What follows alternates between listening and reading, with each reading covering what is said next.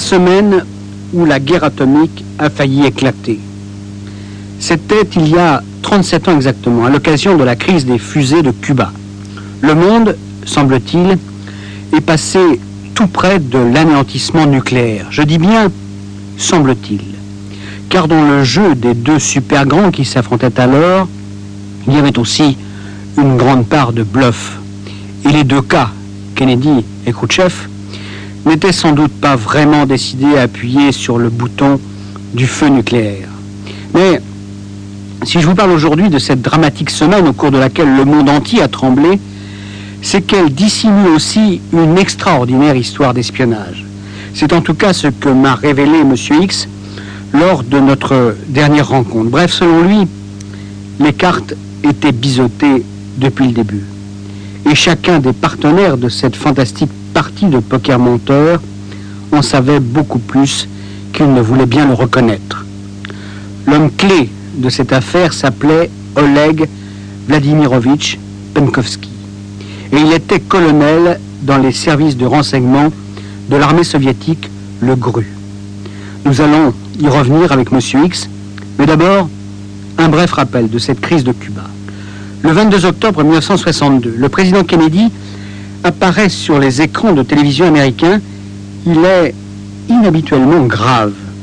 Il annonce à ses compatriotes que les États-Unis ont la preuve que des bases de lancement de fusées balistiques soviétiques sont en cours d'installation à Cuba. Des fusées équipées de têtes nucléaires qui menaceront directement le territoire américain lorsqu'elles seront opérationnelles. Pour Kennedy, c'est inacceptable. L'Amérique, dit-il, fera face et il annonce la mise en place immédiate d'un blocus autour de Cuba afin d'interdire toute nouvelle livraison d'armes offensives. Ce blocus existera tant que les missiles n'auront pas été retirés. Le président américain annonce enfin qu'il tient l'URSS pour responsable et qu'en cas d'incident, des fusées américaines tomberont sur le territoire soviétique. Pour l'opinion publique internationale, c'est la stupeur. Si les dirigeants soviétiques n'obtempèrent pas, c'est la guerre atomique à coup sûr. Et tandis que Kennedy reçoit l'appui quasi unanime du camp occidental, le général de Gaulle étant le premier à se ranger derrière lui, on note qu'un peu partout dans le monde, les forces américaines sont placées en état d'alerte maximum. Dans le même temps, on signale que des bâtiments soviétiques font route vers Cuba. Or à Moscou, Khrouchtchev, qui dénonce la piraterie américaine et la folie de l'impérialisme dégénéré, ne semble pas décidé à céder. D'autant moins qu'il nie l'existence des fusées de Cuba. Que va-t-il se passer si la marine des États-Unis arraisonne un navire soviétique? Le monde retient son souffle. La crise va durer une semaine, la semaine la plus longue de cette après-guerre. Dans un instant, le récit de M. X. Autant vous l'avouer tout de suite, dans cette affaire, nos fidèles amis américains et anglais nous ont tenus à l'écart. Pourtant, euh, au moment de la crise de Cuba, euh, De Gaulle a été un allié particulièrement loyal. C'est exact, mais moi je vous parle de l'arrière-plan. Tout ce qui s'est passé dans le secret des services de renseignement et qui jette une lumière tout à fait différente sur cette histoire. Oui, on dirait que vous, vous en gardez encore rancune à nos ennemis. Oui, oui, oui, parce que nous avons montré en d'autres circonstances que nous savions collaborer, dès lors que l'intérêt des démocraties occidentales était en jeu. Rappelez-vous l'affaire Farwell. C'est grâce à cet incomparable taupe contrôlé par les services français que des dizaines, des centaines, dis-je, d'agents soviétiques ont été démasqués dans le monde entier au début des années 80. Oui, d'accord. On peut donc comprendre votre aigreur. Alors ça signifie que ce que je vais vous raconter, je l'ai découvert après. Et que dans les services, nous avons reconstitué cette histoire une fois la crise de Cuba terminée. Et c'était d'autant plus rageant que certains épisodes s'étaient déroulés sur notre sol, sans que nous le sachions. Ouais, bah, écoutez, c'est quand même écoulé euh, plus de 30 ans depuis. Vous avez raison.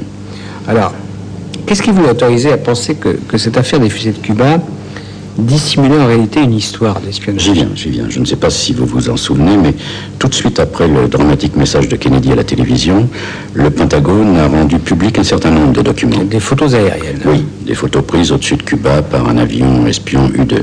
Et comme celui de, de Francis Gary Power abattu peu de temps avant au- au-dessus de l'URSS. Tout à fait. Et ce sont ces photos qui ont permis aux Américains d'affirmer que les Russes étaient en train d'installer des bases de fusées oui, oui, oui. Oui, des documents très précis, très explicites.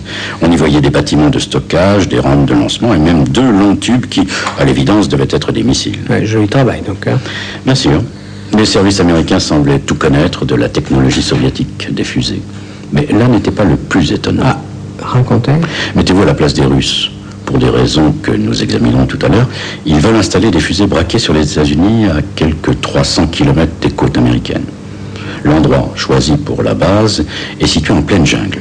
Rien de plus facile que de camoufler ces installations, d'autant que les soviétiques connaissent parfaitement les capacités d'observation des avions espions U-2. Or, ils ne prennent aucune précaution. Aucune précaution, c'est-à-dire euh, pas de camouflage. Aucun. Alors ça signifie quoi, à votre avis, ça? Ça me semble évident. Le Kremlin voulait que les Américains découvrent ces installations. Je vais même plus loin, oui, oui, oui. Ils ont tout fait pour que les États-Unis sachent que des fusées équipées de têtes nucléaires allaient être braquées sur leur territoire. Oh, Dans quel but là J'avoue que je comprends pas. hein. Je vais essayer de vous expliquer. Mais auparavant, nous allons nous intéresser à un homme qui a sans doute été l'un des espions les plus importants de ce dernier demi-siècle, Oleg Penkovsky. Je pense que vous avez déjà entendu parler de lui. Ouais, naturellement, mais euh, vous pouvez quand même rafraîchir ma mémoire. Penkovsky est un parfait produit du système soviétique. Brillant officier pendant la Seconde Guerre mondiale, il est décoré à plusieurs reprises.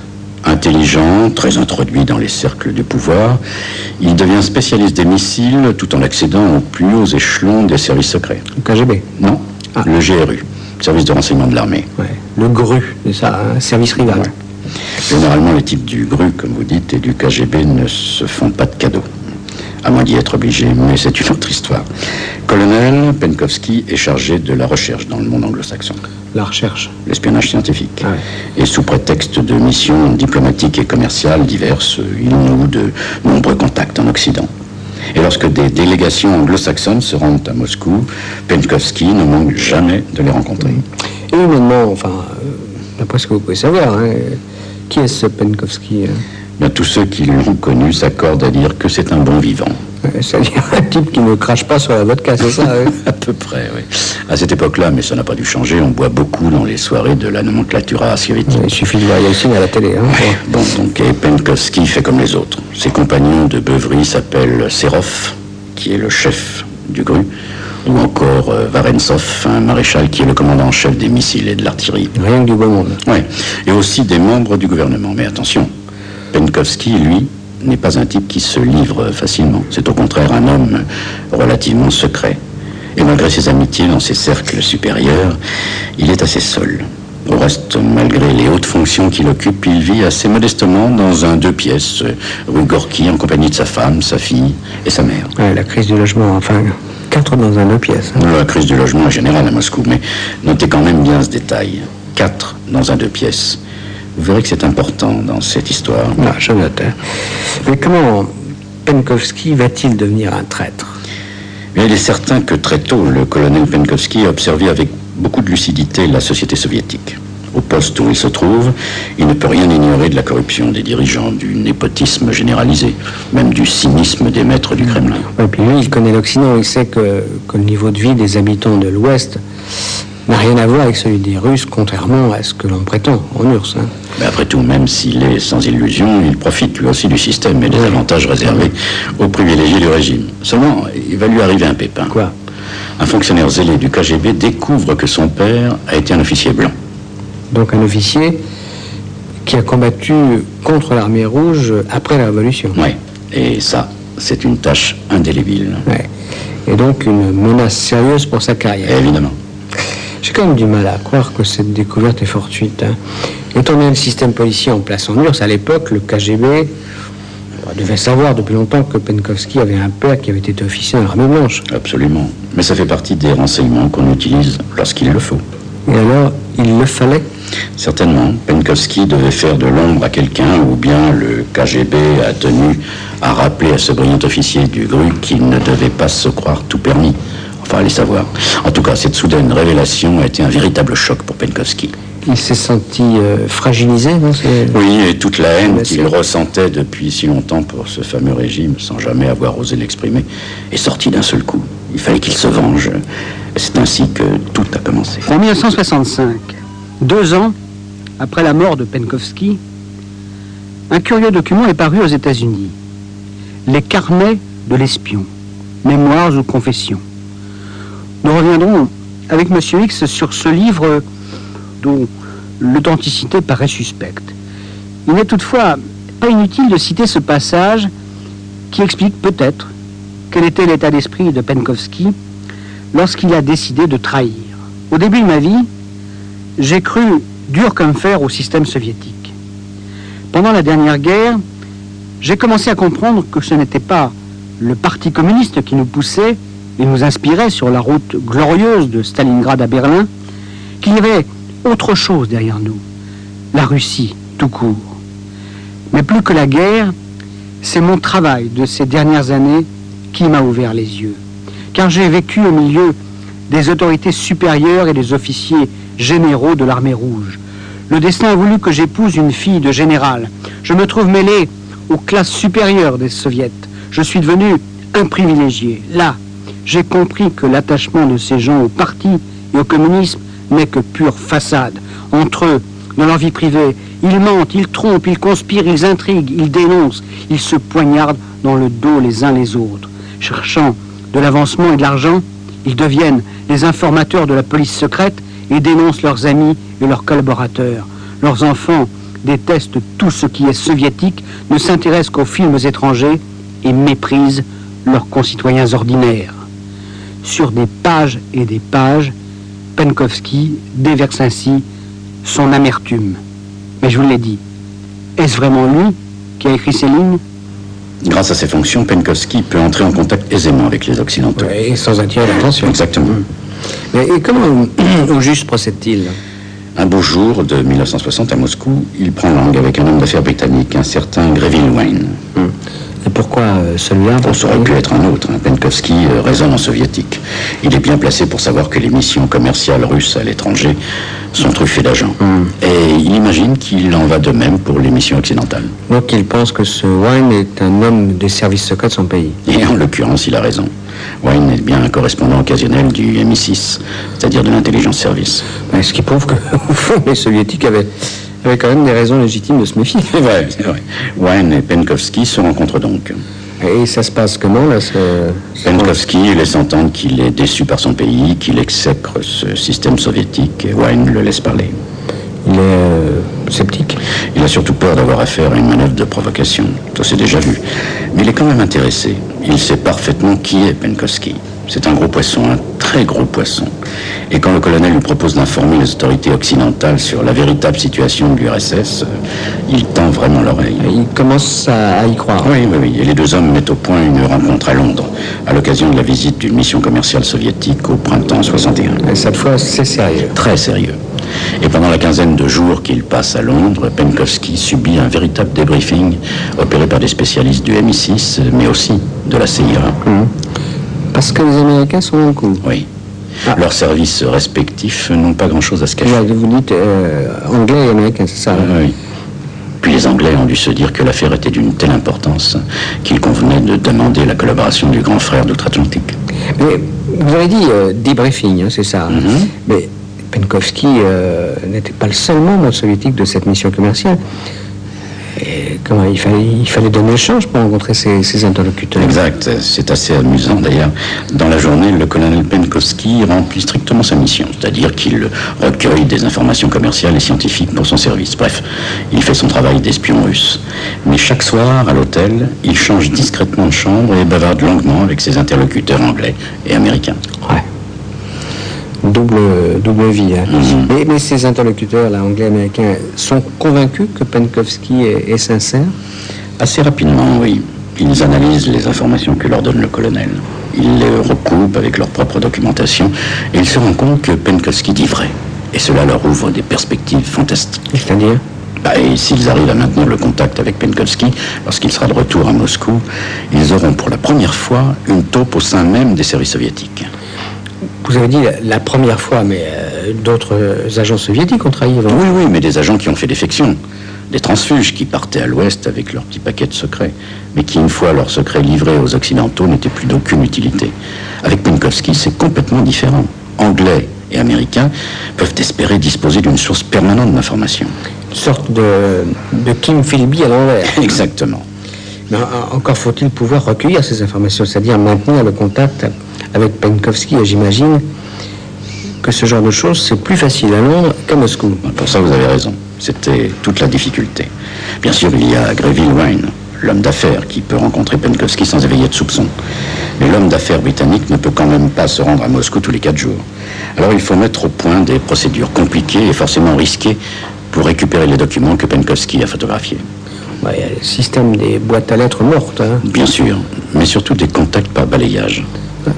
C'est-à-dire ça bah, Il s'agit simplement de furtives rencontres dans la rue, minutieusement préparées. Deux personnes se croisent, elles se frôlent sans s'arrêter, et à cette occasion, une enveloppe change discrètement de main. Bah, ça peut marcher durablement que si la personne croisée dans la rue change souvent au cas où l'espion fait l'objet d'une surveillance ou d'une filature. c'est logique, Ce qui implique que le service doit disposer d'un personnel nombreux. Or, à Moscou, les services occidentaux se trouvaient singulièrement démunis, en tout cas pendant de longs mois. En tout cas, pendant de longs mois, Penkowski effectue un travail considérable. On a estimé plus tard qu'il a transmis au moins 5000 documents à l'Ouest. C'est énorme. Et sans éveiller les, soupçons. Attendez, j'y viens. En septembre 61, Penkowski se rend à Paris. Toujours en mission officielle, mission oui, naturellement. oui, c'est ça.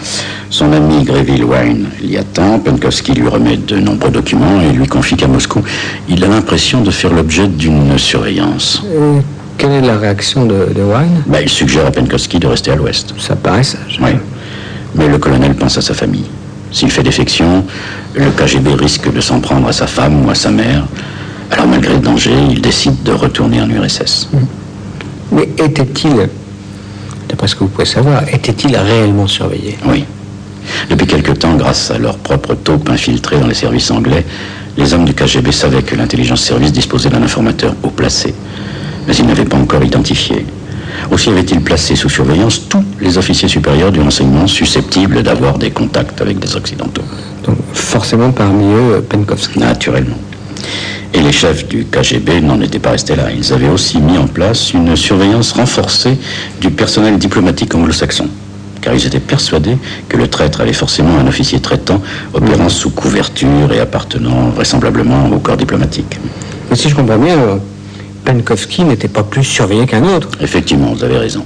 Mais cette extraordinaire opération de surveillance devait bien finir un jour ou l'autre par porter ses fruits. Et justement, les gens du KGB observent que Penkowski croise un peu trop souvent dans la rue la femme d'un diplomate anglais, Jeannette Chisholm. Il s'agit de vos fameux contacts bar, par balayage. Oui, oui. À partir de ce moment-là, le colonel Penkowski était pied en permanence. Rue Gorky, l'appartement qui se trouve au-dessus du sien est promptement libéré par ses occupants et des agents du KGB s'y installent et creusent un trou dans le plafond afin d'y installer une petite caméra. Mieux, afin de perquisitionner en toute tranquillité l'appartement de Penkowski et y placer à l'occasion des micros, des spécialistes du KGB se débrouillent pour le rendre malade. comment? En l'empoisonnant, tout simplement. Penkowski, malade comme un chien, est hospitalisé. Pendant son absence, son appartement est minutieusement fouillé. Et la vérité éclate lorsque les hommes du KGB découvrent en particulier son appareil de microphotographie qui lui a été donné par l'intelligence service. Penkowski est donc un traître, le traître que l'on s'efforce d'identifier depuis des mois. Il est arrêté? Non. Ah, pourquoi? Pour plusieurs raisons. D'abord, le KGB veut découvrir qui sont ses contacts. Ensuite, la centrale soviétique veut savoir quel genre d'informations Penkovsky a transmises à l'Ouest. Enfin et surtout, les dirigeants du KGB imaginent pouvoir intoxiquer les anglo-saxons grâce au colonel. Ça expliquait alors. La spécialité de Penkovsky, je vous l'ai dit, euh, c'était les missiles. Il y a donc tout lieu de croire que le colonel a divulgué quelques-uns des secrets soviétiques en cette matière. Or, le plus grand de ces secrets repose sur un formidable bluff. Quel bluff exactement? Les Russes ont réussi à faire croire aux Américains qu'ils disposaient d'un équipement en fusée intercontinentale équivalent au leur. Or, c'est faux, complètement faux. En fait, à cette époque, leur arsenal est quatre fois inférieur à l'arsenal américain. Une sacrée différence. L'URSS ne possède en tout et pour tout que de 75 missiles intercontinentaux. Et Penkowski le sait. Bien évidemment. Il a donc dû transmettre cette information capitale à l'Ouest. Il convient donc de réagir rapidement et c'est là l'origine de l'affaire de la crise des fusées de Cuba. Je reviens à ces carnets de Penkowski. Carnets publiés, je vous le rappelle, en 1965 aux États-Unis. Le colonel soviétique, ou celui qui a tenu sa plume, justifie à nouveau sa trahison. Je le cite. Je vis au milieu des dirigeants de l'Union soviétique et au fond de mon cœur, je leur souhaite la mort. Le gouvernement de Khrouchtchev est un gouvernement d'aventuriers qui se drape dans la bannière de la paix. Khrouchtchev n'a pas renoncé à la guerre. Il est parfaitement disposé à déclencher une guerre si les circonstances lui paraissent favorables. On ne doit pas le lui permettre. À Moscou, je vis dans un cauchemar nucléaire. Je connais le poison de la nouvelle doctrine militaire telle qu'elle est décrite dans les documents secrets et qui consiste à frapper le premier à tout prix. Bref, Penkovski se présente comme un soldat de la paix. Mais venons-en à la troisième partie de mon entretien avec M. X.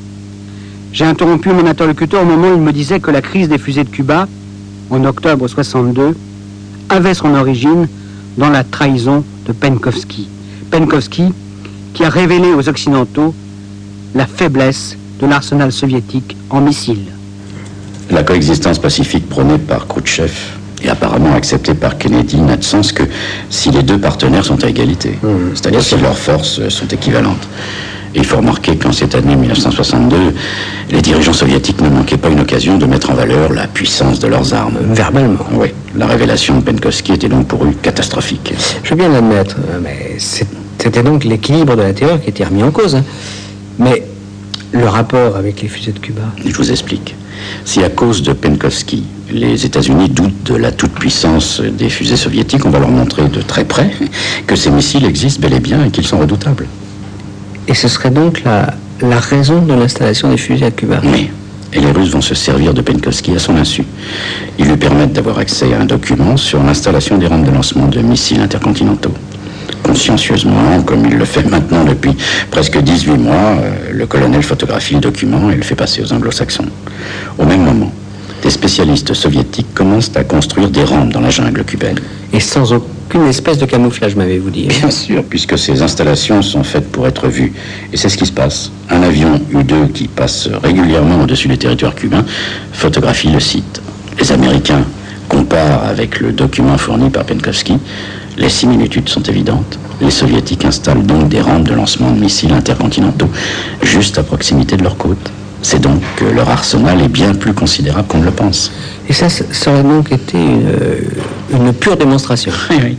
Pour parler vulgairement, Khrouchtchev a simplement voulu montrer ses biceps, ce qui explique qu'ensuite, la démonstration ayant eu lieu, il a bien gentiment fait machine arrière. la crise a quand même duré. Hein oui, oh, une petite semaine. Mais rappelez-vous, les bâtiments soviétiques qui étaient censés livrer les fusées à Cuba n'ont jamais affronté la flotte américaine. Ils ont rebroussé chemin en plein Atlantique. Mieux, sur ordre du Kremlin, certains bateaux ont pu être inspectés par les Américains. Et les rampes ont été démantelées. C'est bien la preuve qu'il s'agissait d'une comédie. J'ajoute que pour Khrouchtchev, il y avait aussi des raisons politiques impérieuses d'agir ainsi. Et racontez ça, là. Écoutez, sur le plan intérieur, Khrouchtchev était en difficulté. Il se maintenait au pouvoir en surfant, comme on dit maintenant, sur le mythe de la déstalinisation. Mais en réalité, il ne se passait pas grand-chose en URSS. La situation économique ne s'améliorait pas et personne ne croyait aux perspectives brillantes que ne cessait de prédire Khrouchtchev. Et puis surtout, les rivaux du numéro 1 soviétique commençaient à s'agiter. Il fallait donc agir. Ouais, peut-être. Enfin, cette crise des fusées de Cuba ne s'est pas terminée glorieusement pour Khrouchtchev, hein, puisqu'il a, il a dû reculer devant euh, la menace américaine. Ne croyez pas ça.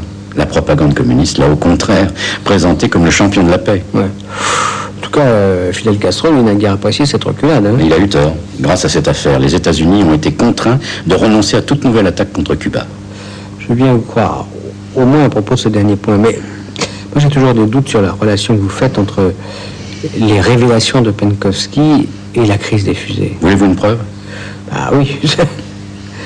Eh bien, c'est à la mi-octobre que les Américains découvrent que les Russes installent des rampes de lancement à Cuba. Pendant une semaine, Kennedy et ses conseillers réfléchissent. Comment réagir? Le 22 octobre, si ma mémoire est bonne, la crise des fusées devient publique avec le célèbre discours télévisé du président américain. D'accord. Hein, là où il met fermement en garde l'URSS. Le 22 octobre. Ce même jour, le colonel Penkovski est arrêté. Étrange coïncidence, n'est-ce pas?